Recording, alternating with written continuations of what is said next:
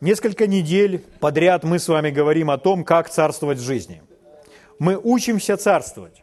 Откуда мы взяли этот термин? Из Библии.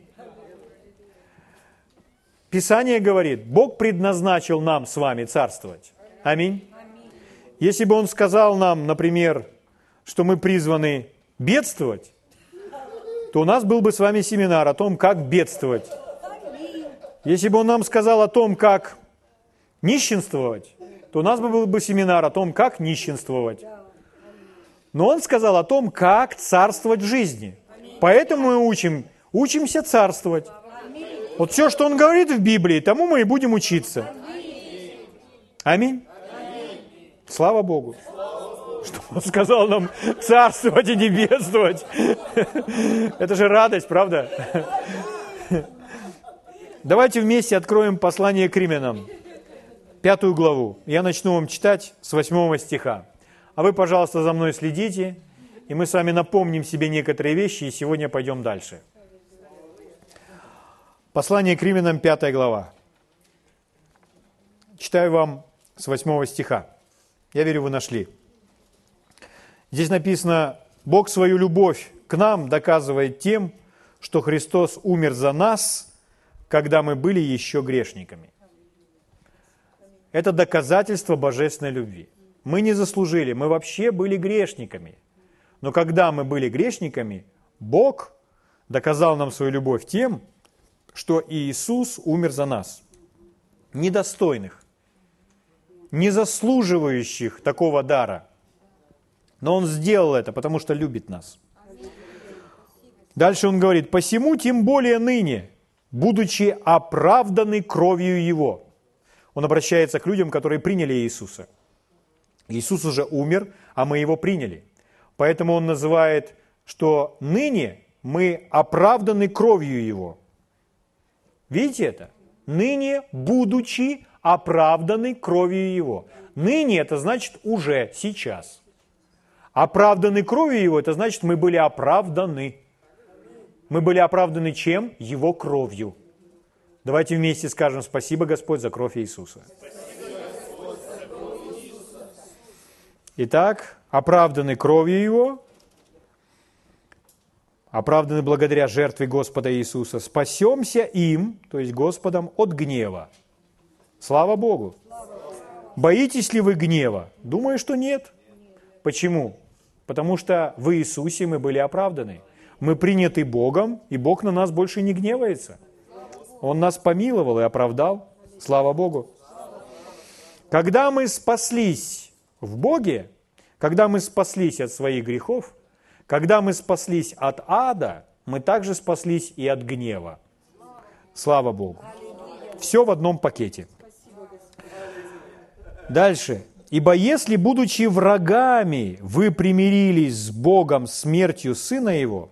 Смотрите, я бы хотел, чтобы вы обращали внимание на эти слова чтобы они для вас выпрыгивали из контекста. Мы были оправданы. Вот это слово, оправданы. Мы оправданы. Скажите, я оправдан. Здесь опять, смотрите, примирились с Богом. Мы примирились. Слава Богу. Смертью Сына Его, то тем более примирившись, спасемся жизнью Его. И недовольно сего, но хвалимся Богом через Господа нашего Иисуса Христа, внимательно, посредством которого мы получили ныне. То есть это опять-таки уже свершившийся факт. Мы получили ныне примирение. Скажите, я принят Богом. Я примирился с Богом. Слава Богу. Посему, как одним человеком грех вошел в мир, речь идет об Адаме, и грехом смерть, так и смерть перешла во всех человеков, потому что в нем все согрешили, Ибо и до закона грех был в мире. До закона грех был в мире. Но грех не вменяется, когда нет закона. Мы к этому сегодня вернемся и будем это изучать. Однако же смерть царствовала от Адама и до Моисея над несогрешившими, подобно преступлению Адама, который есть образ будущего. Но дар благодати не как преступление. Ибо если преступлением одного, то есть Адама, подверглись смерти многие – то тем более благодать Божья и дар по благодати одного человека Иисуса Христа преизбыточествует для многих. И дар не как суд за одного согрешившего, ибо суд за одно преступление к осуждению, а дар благодати к оправданию от многих преступлений. Он говорит нам о даре благодати, это оправдание от многих преступлений. Слава Богу. 17 стих. «Ибо если преступлением одного смерть царствовала посредством одного, то тем более приемлющие, или те, которые принимают, обилие благодати и дар праведности будут царствовать в жизни посредством единого Иисуса Христа. Будут царствовать в жизни. Будут царствовать на небесах? Сказано, будут царствовать в жизни. Один из переводов так и звучит, будут царствовать в этой жизни. Слава Богу будут царствовать в жизни посредством Иисуса Христа. 21 стих. «Дабы как грех царствовал к смерти, так и благодать воцарилась через праведность». Опять он заговорил о праведности. Оправдание, оправдание, оправдавшись, праведность. И вот опять он.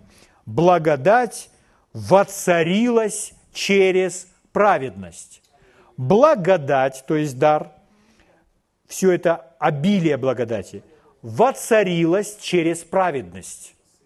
Через праведность это стало доступно. Мы должны были быть оправданы, объявлены чистыми без греха, чтобы это все было нам с вами доступно. Слава Богу!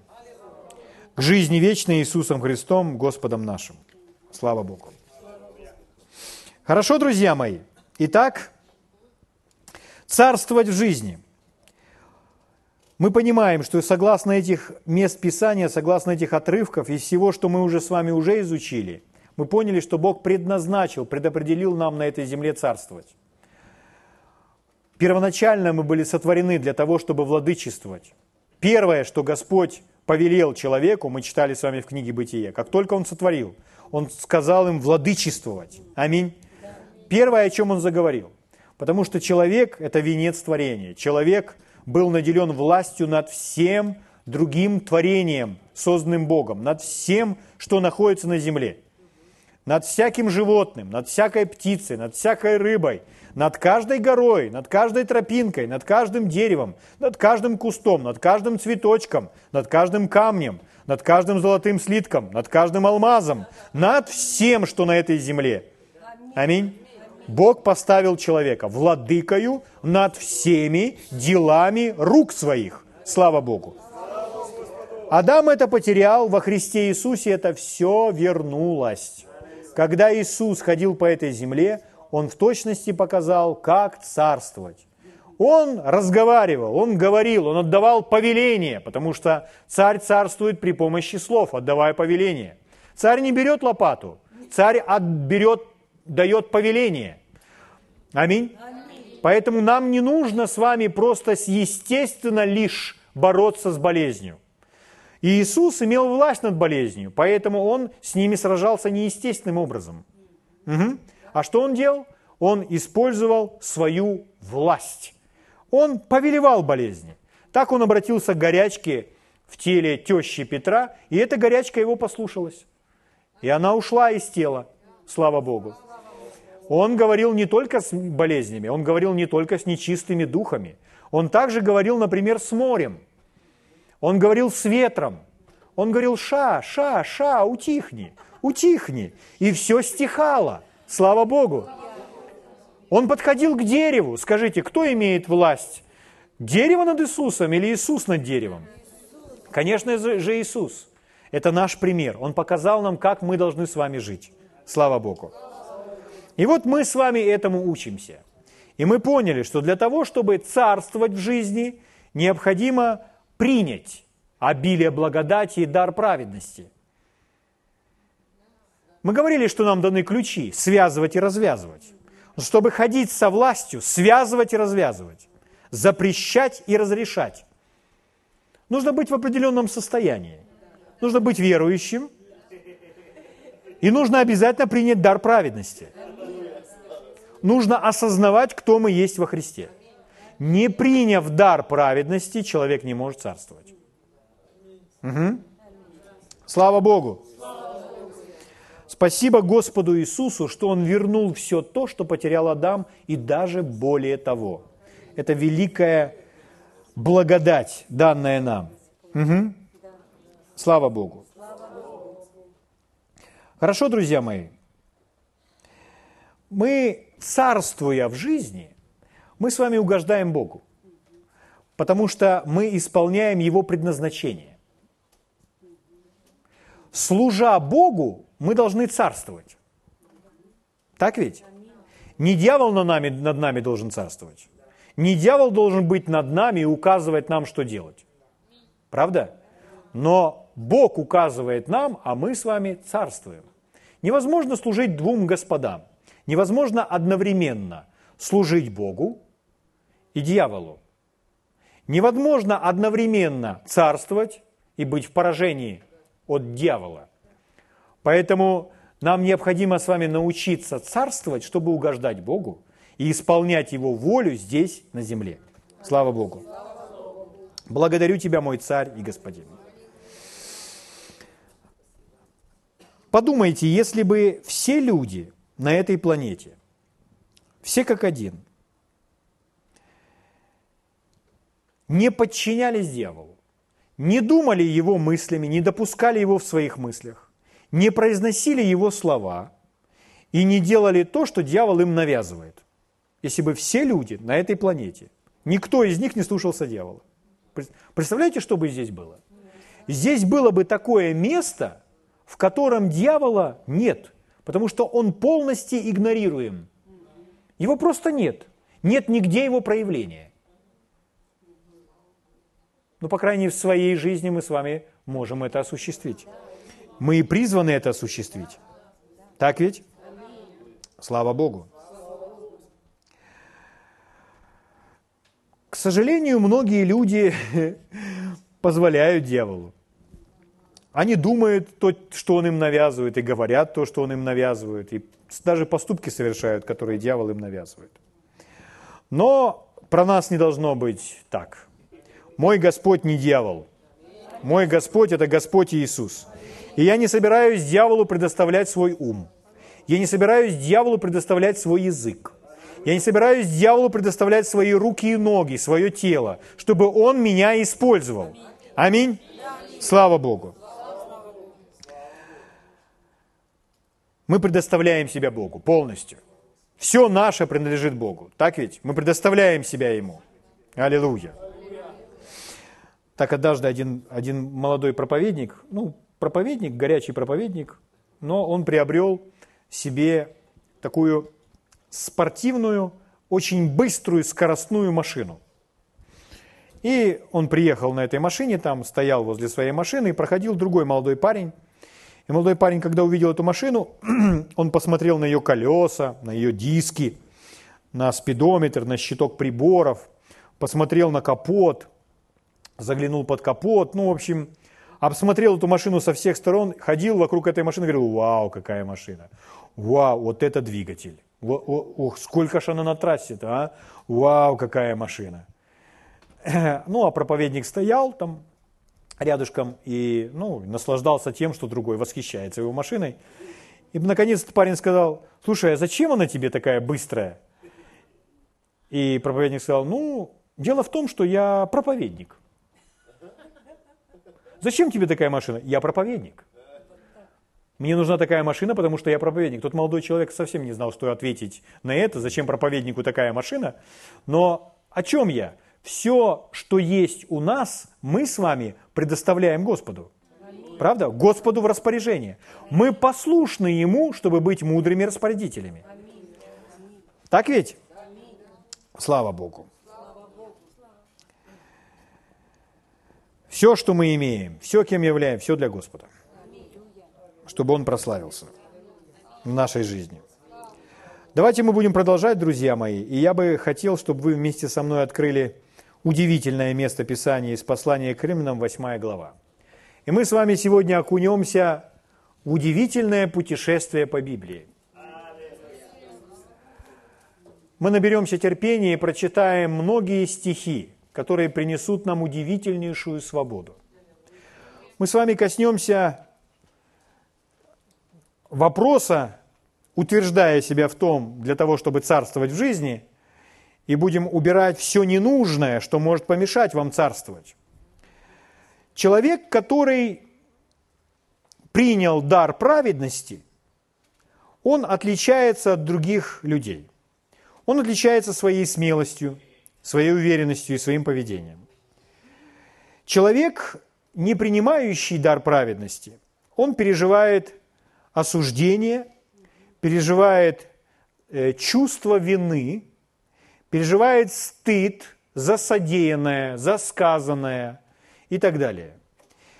И переживать осуждение, вину и стыд – это неправильно во Христе. На небе нет осуждения, стыда и вины. И во Христе тоже этого нет. Потому что от всего этого Господь нас избавил. Мы с вами сегодня будем говорить о том, откуда в жизни верующего человека во Христе может появиться вина или чувство вины, чувство стыда или состояние осуждения или когда человек испытывает осуждение, чтобы нам навсегда избавиться от осуждения, вины и стыда. Чтобы нам знать, почему я так себя чувствую. Поэтому мы увидим с вами три причины. Мы начнем сегодня говорить об этих трех причинах. Три причины о том, почему человек во Христе переживает стыд – чувствует вину или испытывает осуждение. И, конечно же, мы с вами разберемся, как от этого избавиться. Почему это необходимо? Потому что, переживая вину, вы не сможете царствовать в жизни. Переживая осуждение, вы не царствуете. Нам не нужно чье-то представление на этот счет. Людское мнение, человеческий взгляд, чья-то там мудрость нам не подходит. Нам нужно Слово Божье. Аминь. Как однажды после служения брату Хейгену подошла женщина, и она сказала, брат Хейген, она была слегка возмущена, и она говорила, брат Хейген, сегодня вы сказали, она процитировала то, что он сказал – а он ей в ответ говорит, нет, сестра, это не я сказал. А он сказал, как это не вы? Я слышала своими ушами. Я могу приобрести запись кассеты и, и прокрутить вам. Вы действительно это сказали. Брат Хейген сказал ей, нет, это не я сказал. Это сказал Иисус. Тогда женщина просто оторопела там на том месте, она поняла, и она произнесла тихонечко вслух, «О, это сказал Иисус». Она поняла, ей не нужно спорить с этими словами. Это сказал сам Иисус. Это то, что нужно принять и чем нужно жить. Итак, Слово Божье в отношении осуждения, вины стыда всего этого. Почему мы об этом говорим? Друзья мои, печальная правда заключается в том, что миллионы христиан живут с чувством вины, в состоянии осуждения годами. Они не знают, что с этим делать. Они думают, что это нормальная жизнь христианина – испытывать вину, осуждение и находиться в таком состоянии. Но что по этому поводу говорит Библия? Если мы собрались с вами царствовать в жизни, то нужно учиться. Итак, послание к римлянам, 8 глава. С первого стиха читаю вам. Итак, нет ныне. Опять хочу, чтобы вы обратили внимание на слово «ныне». То есть не, этого не нужно ждать. Это уже сейчас, правда? Итак, нет ныне, дальше написано, никакого осуждения. Никакого, это значит, какое бы осуждение вы ни придумали, оно включено в это определение никакого. Аминь.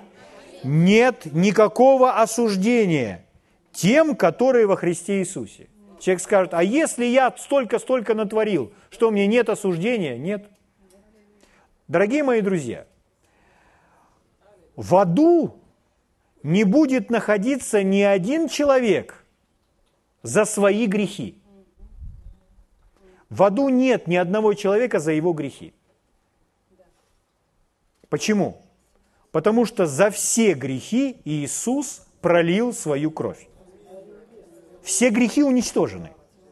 В аду находятся только те, кто отвергают Иисуса, кто отвергает жертву за их грехи и за их беззаконие. Что это значит? Это значит, ни один убийца не будет находиться в аду из-за того, что он убийца. Ни один вор не будет находиться в аду из-за того, что он вор. Если этот вор отвергнет Иисуса, он будет в аду из-за того, что он отверг Иисуса. А если этот вор примет Иисуса, он не будет больше вором, а он будет оправдан, он будет новым творением, существом. И у него начнется новая жизнь, слава Богу.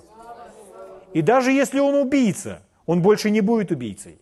Он может начать свою жизнь заново, сначала. Называется это новое рождение. И все это благодаря крови Иисуса, Его жертве на кресте. Она могущественна. Слава Богу. Так ведь? Итак, еще раз. Итак, нет ныне, то есть сейчас, никакого, это значит никакого, осуждение тем, которые во Христе Иисусе живут не по плоти, но по духу. Обратите на себе это внимание. Потому что закон Духа жизни во Христе Иисусе освободил меня от закона греха и смерти. Закон Духа жизни освободил меня от закона греха и смерти.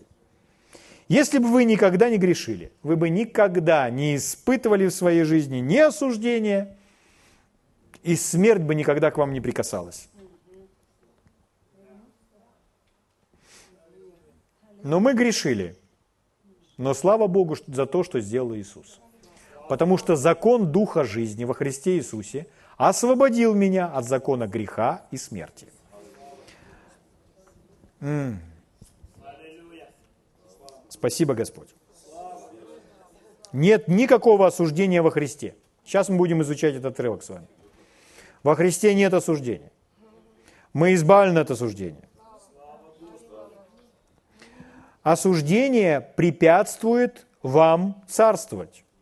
Если вы хотите царствовать, разберитесь с осуждением. Если во Христе нет осуждения, а почему осуждение есть в моей жизни? Почему я испытываю вину, переживаю вину, чувствую вину, чувство вины? Я же во Христе. Иисус пролил кровь. Давайте разберемся, почему человек чувствует вину, переживает вину, почему человек живет вместе с этим осуждением. Угу. Итак, поймите, что любое, даже кажущееся незначительным, маленькое осуждение обкрадывает вас. С ним нужно разобраться – даже самым незначительным. Третий стих. «Как закон, ослабленный плотью, был бессилен, то Бог послал Сына Своего в подобие плоти греховной, в жертву за грех и осудил грех по плоти». Что сделал Бог? Послал Сына и осудил грех во плоти. Аминь. То есть, что это значит? Бог разобрался с этим. На кресте, во Христе Бог разобрался с грехом. То есть сегодня нет проблем с грехом. Как мы сказали, никто не будет в аду из-за грехов. Люди в аду из-за отвержения Иисуса. Потому что Господь полностью разобрался с грехом. Так ведь? Четвертый стих. «Чтобы оправдание закона исполнилось в нас, живущих не по плоти, а по духу». Смотрите, в четвертом стихе он опять говорит, «живущих не по плоти, а по духу». Порой мы так быстро с вами читаем эти стихи, что мы не замечаем вот эту связь, которая здесь говорится. Здесь постоянно говорится об осуждении, об оправдании. То есть нет осуждения, потому что были оправданы, и что живем теперь не по плоти, а по духу. Угу. То есть жить по духу – это наш с вами ключ к свободной от осуждения жизни. Сейчас я разберу это все подробно и вернусь к этому еще несколько раз. Слава Богу. Итак, жизнь по духу или жить по духу – это ключ к свободной от осуждения жизни. Пятый стих.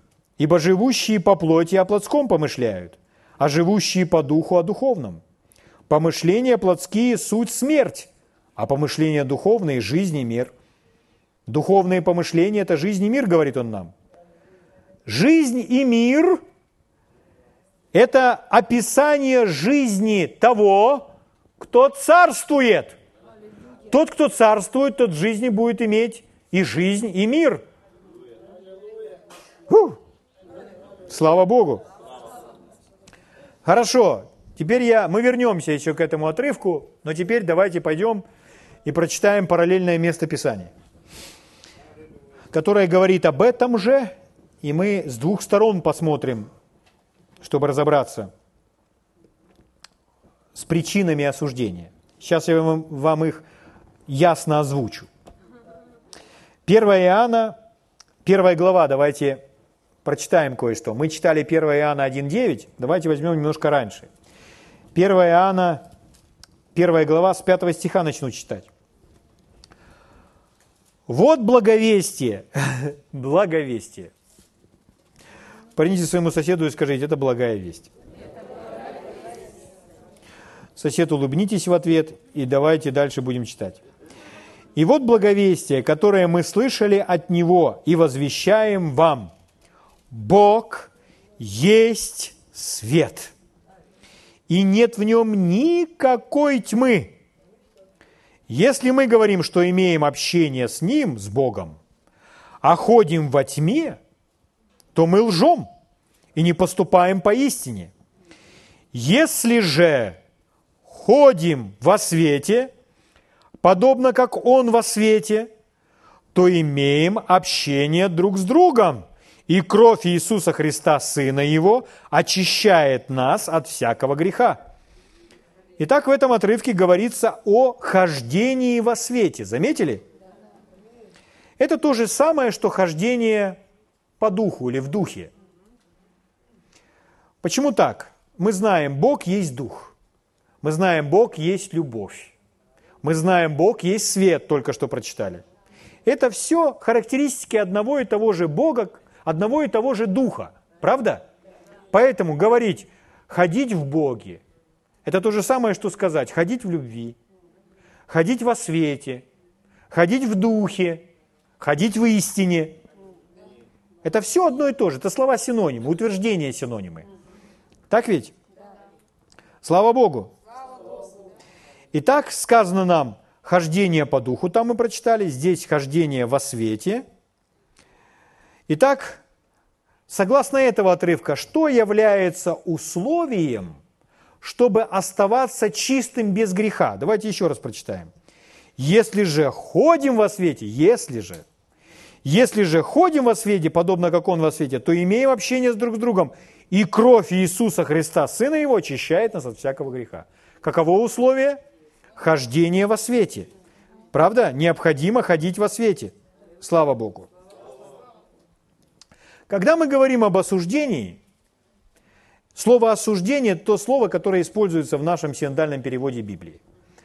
Как мы можем себе объяснить слово «осуждение»? Ну, как мы уже говорили, и еще раз вам хочу повторить, осуждение – это когда это чувство вины – это когда человек чувствует, осознает, что он виноват. Он чувствует стыд за содеянное. Он переживает вину за какие-то поступки и проступки и осознает, что должен быть за это наказан. Чувство вины. Это никогда не доставляет удовлетворения, удовольствия. Никто не наслаждается чувством вины.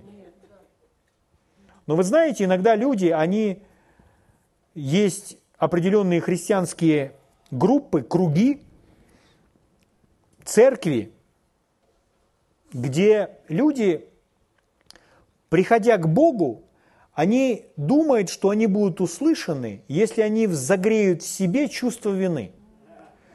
То есть, если они загреют в себе чувство вины и будут стоять перед Богом и молиться так, таким голосом, который жалобный, и даже со слезами, то это придает им какое-то э, особое благорасположение Бога. И они поэтому будут услышаны. И они расценивают это как определенное движение духа. Такие эмоции, переживающие свою ничтожность, что хочется плакать, переживая чувство вины пред Богом, они расценивают это как, как движение духа. Но Писание говорит, где Дух Господень, там свобода. Это не несет свободу. Когда приходит Дух Святой, то это приносит свободу. И свободу от вины. Правда? Друзья мои, мы прочитали, что во Христе нет осуждения.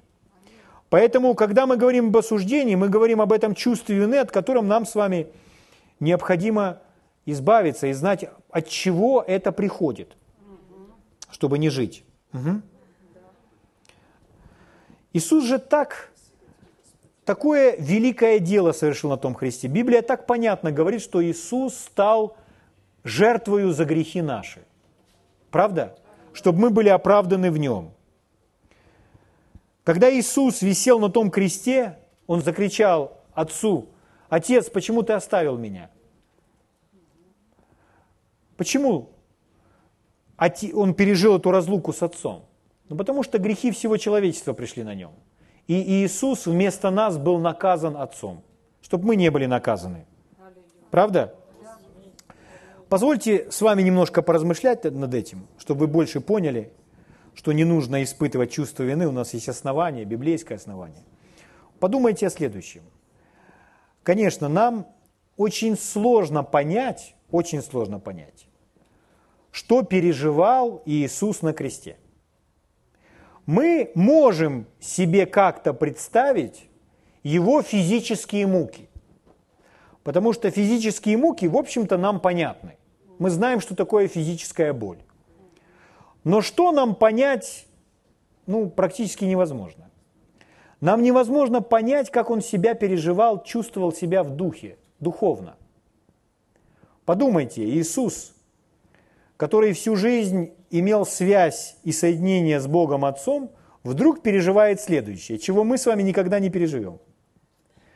На него приходят грехи всего человечества. Он это, он это реально чувствовал на себе. Он стал этим грехом. На него пришли все грехи каждого живущего на земле – со все, из всех народов. Все мерзкие, грязные, отвратительные грехи пришли на него. Он чувствовал всю-всю-всю эту грязь. И он начал переживать, он же наказание за это несет, всю вину, осуждение и стыд за эти грехи. За грехи всего стыд и вину, осуждение за все грехи, за все. Мы не можем себе представить, как себя можно в этот момент чувствовать и что можно переживать в сфере духа. Написано, что Иисус на том кресте закричал, «Отец, почему ты оставил меня?» Это был тот момент. Это момент, когда Иисус умирает духовно. Ради нас. Все это ради нас. Он не сделал ничего такого, чтобы заслуживать этого наказания. Это все наш наша замена вместо нас, чтобы мы с вами больше не страдали от этой вины, осуждения. Он пролил свою кровь. Но там же так просто написано, Иисус стал грехом за нас, чтобы мы были оправданы, сделались праведными пред Богом. Когда человек продолжает жить в состоянии осуждения и чувства вины за им содеянное, он пренебрегает кровью, он пренебрегает жертвой Иисуса Христа.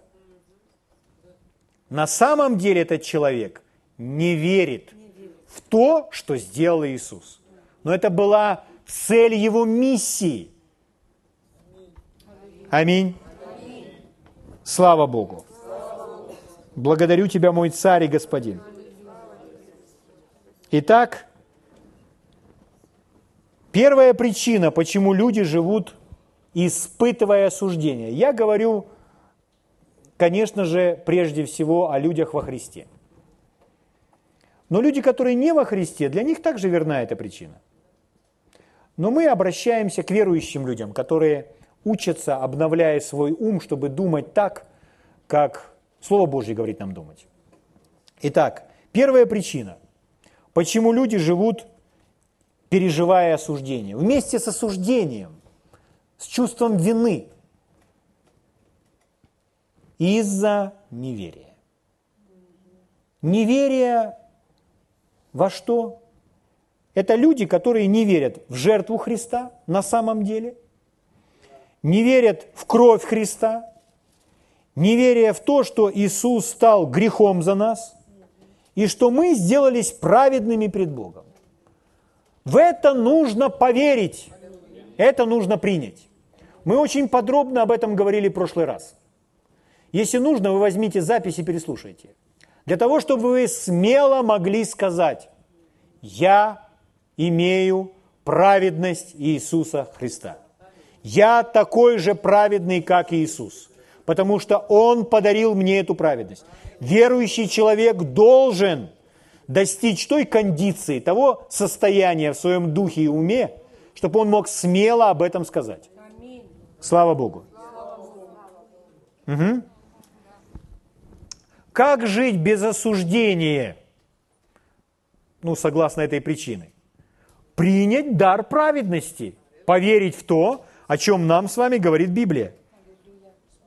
Аминь. Итак, чтобы жить без осуждений, необходимо поверить то, что для нас совершил Господь Иисус. Хорошо. Возвращаюсь с вами 1 Иоанна. Если же ходим во свете, вот эта фраза, если же ходим во свете. Я думаю, что вы заметили это слово «если». Слово «если» говорит о том, что это необходимое условие для всего следующего. Правда? Мы уже об этом сказали. Подобно как Он во свете, то имеем общение друг с другом, и кровь Иисуса Христа, Сына Его, очищает нас от всякого греха. Позвольте вам прочитать несколько мест Писания, коротких мест Писания, для того, чтобы у нас выстроилась следующая картина, и мы с вами увидим вторую причину, почему верующие люди живут с осуждением или с виной в жизни. Открывайте вместе со мной послание к римлянам. Давайте мы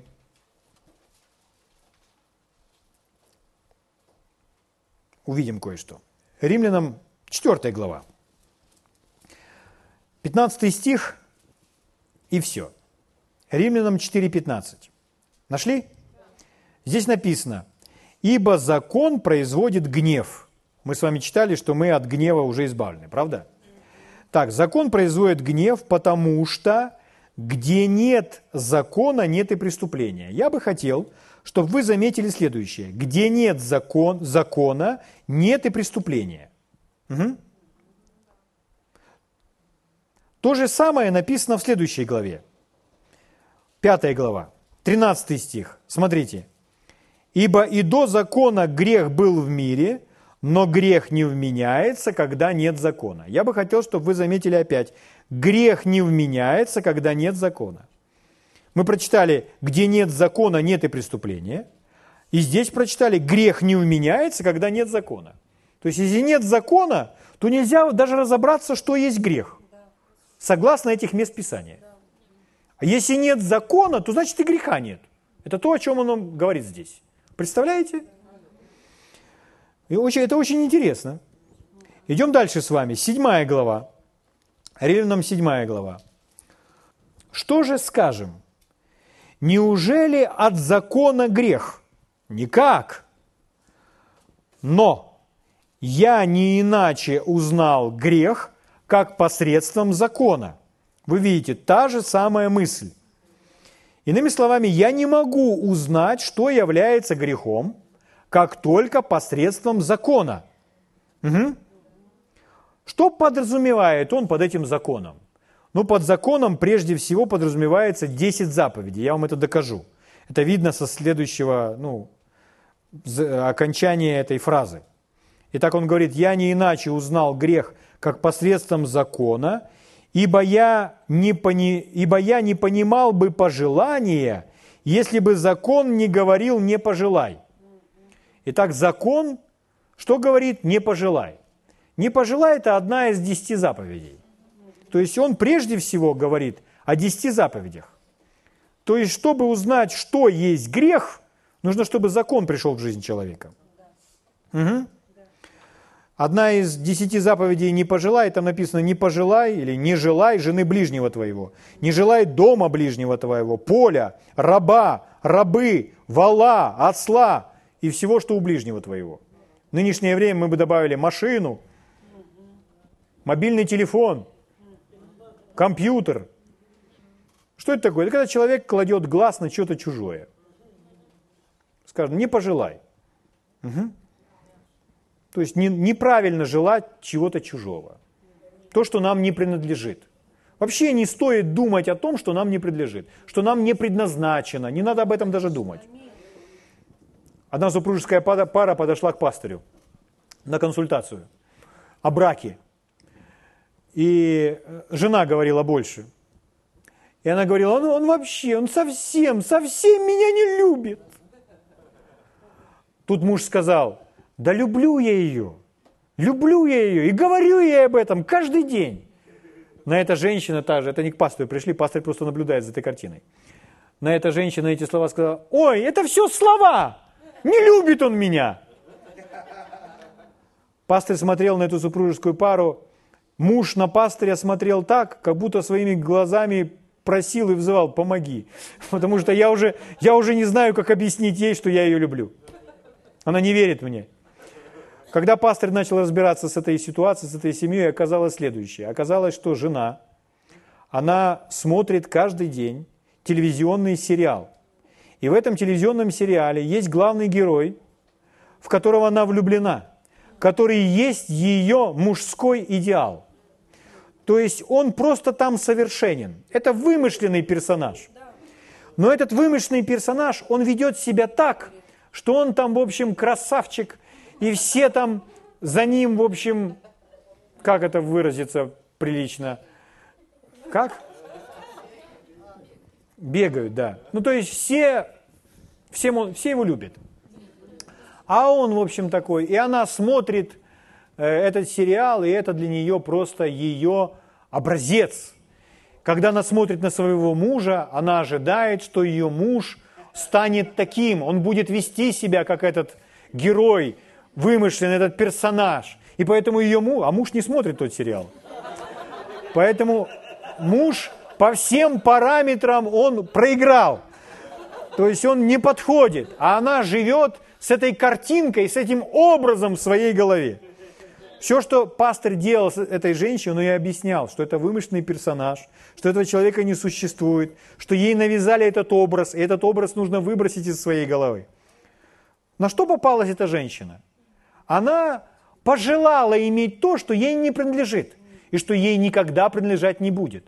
Вы знаете, сколько в церкви людей, даже в церкви, смотрят на чужого супруга или чужую супругу и желают иметь их себе. Но пожелать чужого супруга или чужую супругу Это грех. Это неправильно, это не ваше. Это вам не принадлежит. Не трогайте. И даже и не думайте об этом. Аминь.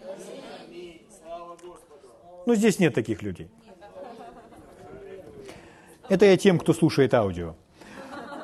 Слава Богу.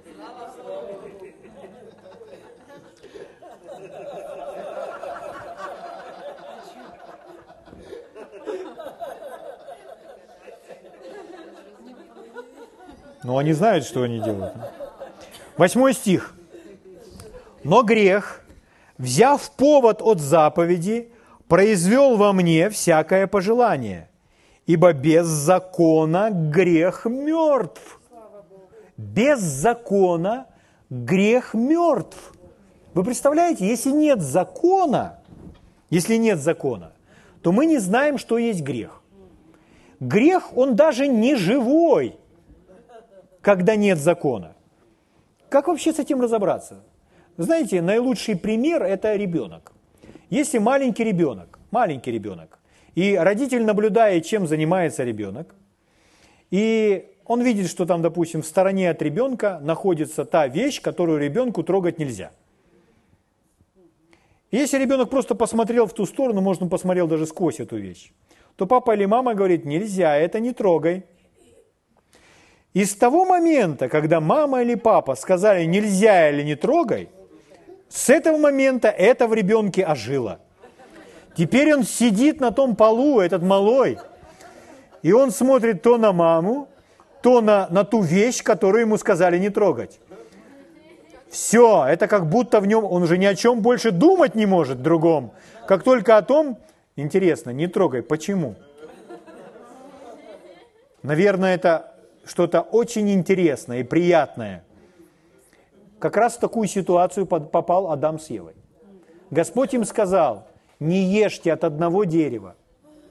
От всех деревьев вы можете есть.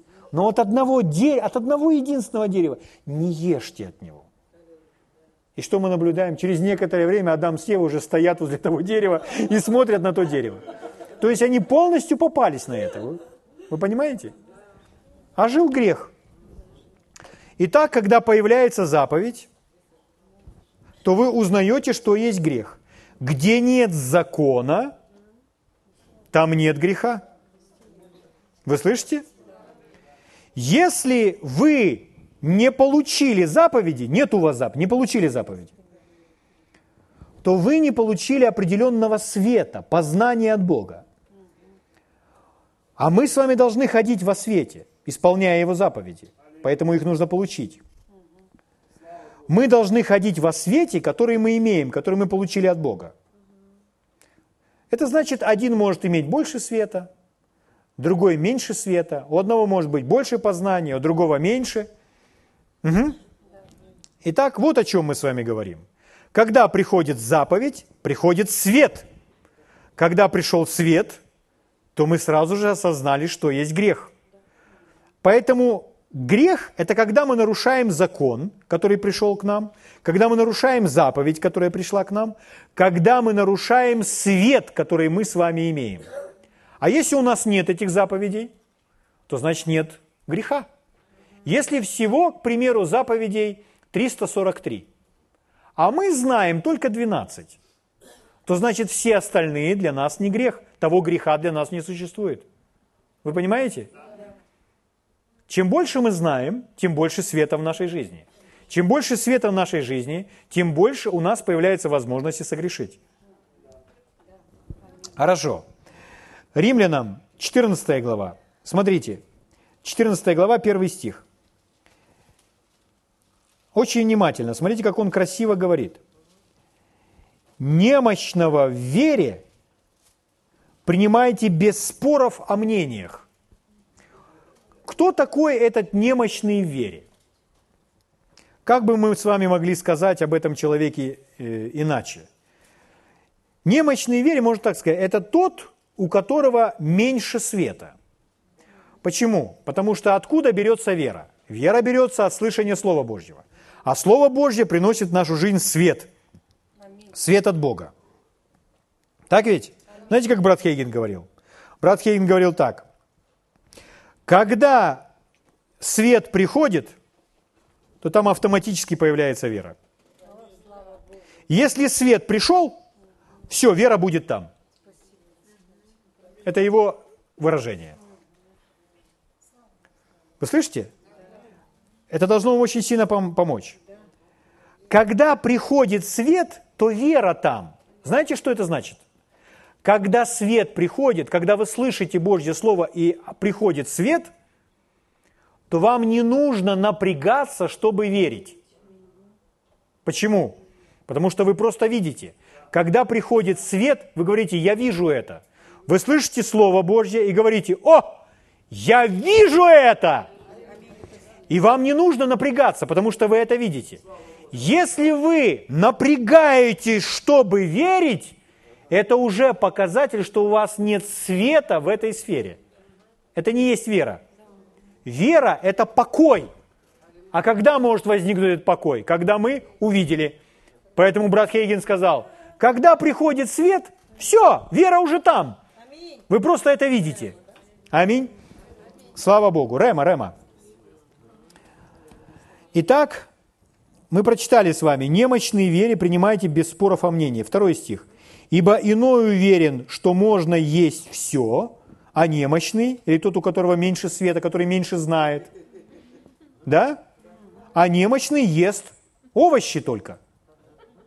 Видите? И вот вы смотрите, ест овощи, и вы можете, ха, ты что, овощи ешь? А здесь написано, кто ест не уничижай того, кто не ест. И кто не ест, не осуждай того, кто ест, потому что Бог принял его. Он говорит, не осуждай тех, которые имеют меньше света, которые еще не все заповеди знают. Вы смотрите, человек не все заповеди знает, и поэтому он их не исполняет. И вы думаете, а что это ты не исполняешь? А он их не знает. Ему и не грех. А вы знаете – Угу. Пятый стих. «Иной отличает день от дня, а другой судит о всяком дне равно. Всякий поступай по удостоверению своего ума». Вы видите, о чем написано? Каждый поступай по удостоверению своего ума. Это если вы подойдете к человеку и скажете, а как бы ты поступил на моем месте? Это неправильный вопрос. Вам не нужно знать, как кто-то бы поступил на вашем месте у него может быть совсем другое количество света. Или больше, или меньше, чем у вас. Он может быть совсем на другом уровне. А вам как нужно поступать? Здесь написано, поступать по удостоверению ума своего. Вот как вы верите, как вы видите, так вам и нужно поступать. Аминь. 13 стих. «Не станем же более судить друг друга, а лучше судите о том, как бы не подавать брату случая к преткновению или соблазну. Я знаю и уверен в Господе Иисусе. Павел говорит, я знаю и уверен в Господе Иисусе, что нет ничего в себе самом нечистого. Это человек, принявший праведность очищенный кровью Иисуса. Это не он себя очистил. Это работа крови Иисуса, он поверил в это. Во мне нет ничего нечистого. Но ты же не знаешь всего. Я не знаю всего. Но я не нарушаю то, что я знаю. Правда? Нет ничего в себе самом нечистого, только почитающему что-либо нечистым, тому нечисто. Если я думаю, ой, во мне не, я не прав. Я не прав был в этом. Ну, конечно, раз вы считаете, что вы не прав, значит, вы не правы. Все правильно. Угу. Например, есть люди, которые верят, ну, есть такие верующие люди, есть такие конфессии, деноминации, которые верят, что нельзя носить летом одежду с коротким рукавом, только с длинным. Тело должно быть закрыто носить одежду с коротким рукавом – это грех. Есть люди, которые считают, что, например, пользоваться дезодорантом – это грех. Не мыться, нет, пользоваться дезодорантом. Дезодорантом нельзя. Это грех. Ну так они считают, так они верят. Есть люди, которые верят, что пить кофе – это грех. Вы можете над этим смеяться, вы можете думать, ты какая чепуха. Но для них, для этих людей, которые так верят, это не чепуха. Потому что для них на самом деле это грех. Здесь написано, кто почитает что-то нечистым, значит для него это и есть нечистое. Вы видите? 21 стих. Лучше не есть мясо, не пить вина и не делать ничего такого, от чего брат твой притыкается или соблазняется, или изнемогает. Ты имеешь веру? Имей ее сам в себе. Пред Богом. И вот, друзья, я читал вам для того, чтобы вот эту последнюю фразу, я не знаю, как вы ее выделите в своей Библии, последнее предложение. Маркером в квадратик подчеркните волнистой линией, двумя волнистыми линиями. Услышьте эту фразу.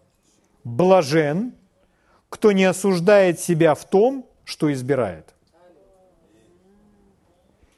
Я немножко перефразирую. Блажен, то есть счастлив тот человек. Блажен, благословлен, счастлив, удовлетворен. Кто? Тот, который не осуждает, не, не переживает осуждение в том, что он делает. Когда все, что вы делаете, все, что вы делаете, и в этом вы не переживаете, не испытываете никакого осуждения, то тогда вы блаженны. А вы должны делать только то, в чем вы не испытываете осуждения. Аминь. Слава Богу. 23 стих. «А сомневающийся, если ест, осуждается, потому что не по вере, а все, что не по вере, грех». А если человек сомневается,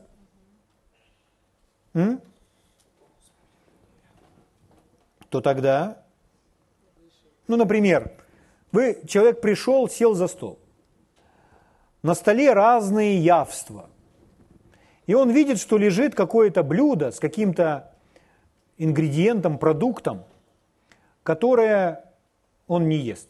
Он считает, что нельзя. Ну, например, кто-то там не ест свинину, ну, нельзя ему эту свинину.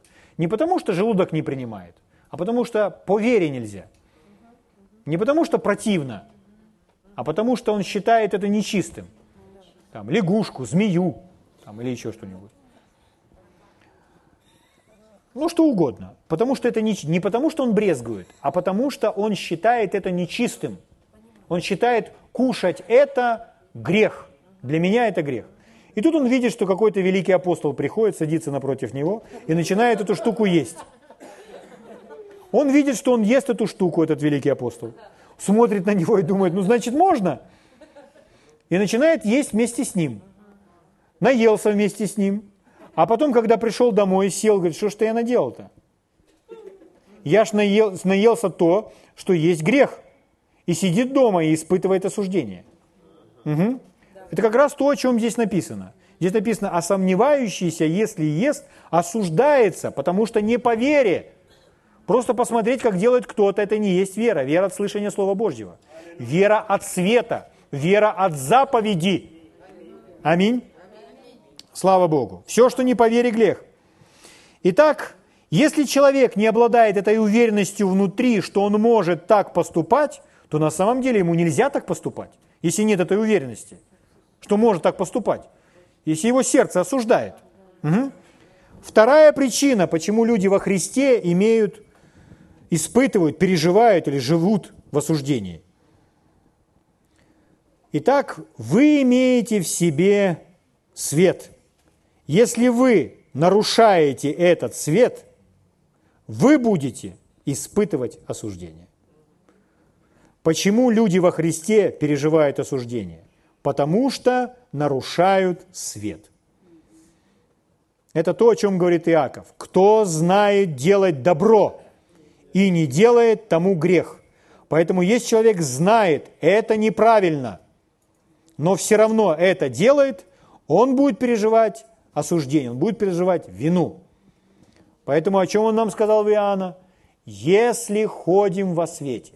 В каком свете? В том свете, который мы имеем, который есть внутри нас. Если мы ходим, если мы подчиняемся свету, пребывающему в нас, то мы с вами будем всегда блаженны, счастливы, делая все без осуждения. Только если мы нарушим этот свет, поступим вопреки этого света, мы сразу же будем переживать осуждение.